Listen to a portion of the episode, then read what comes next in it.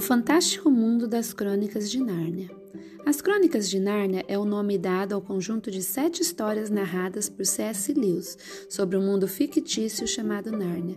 Neste mundo, o autor desenvolveu uma estrutura geográfica com demarcações territoriais, habitado por animais falantes e criaturas de diversas mitologias. O mundo real também interage com as histórias deste mundo paralelo, pois algumas crianças da Inglaterra são levadas a Nárnia e tornam-se protagonistas de grandes aventuras.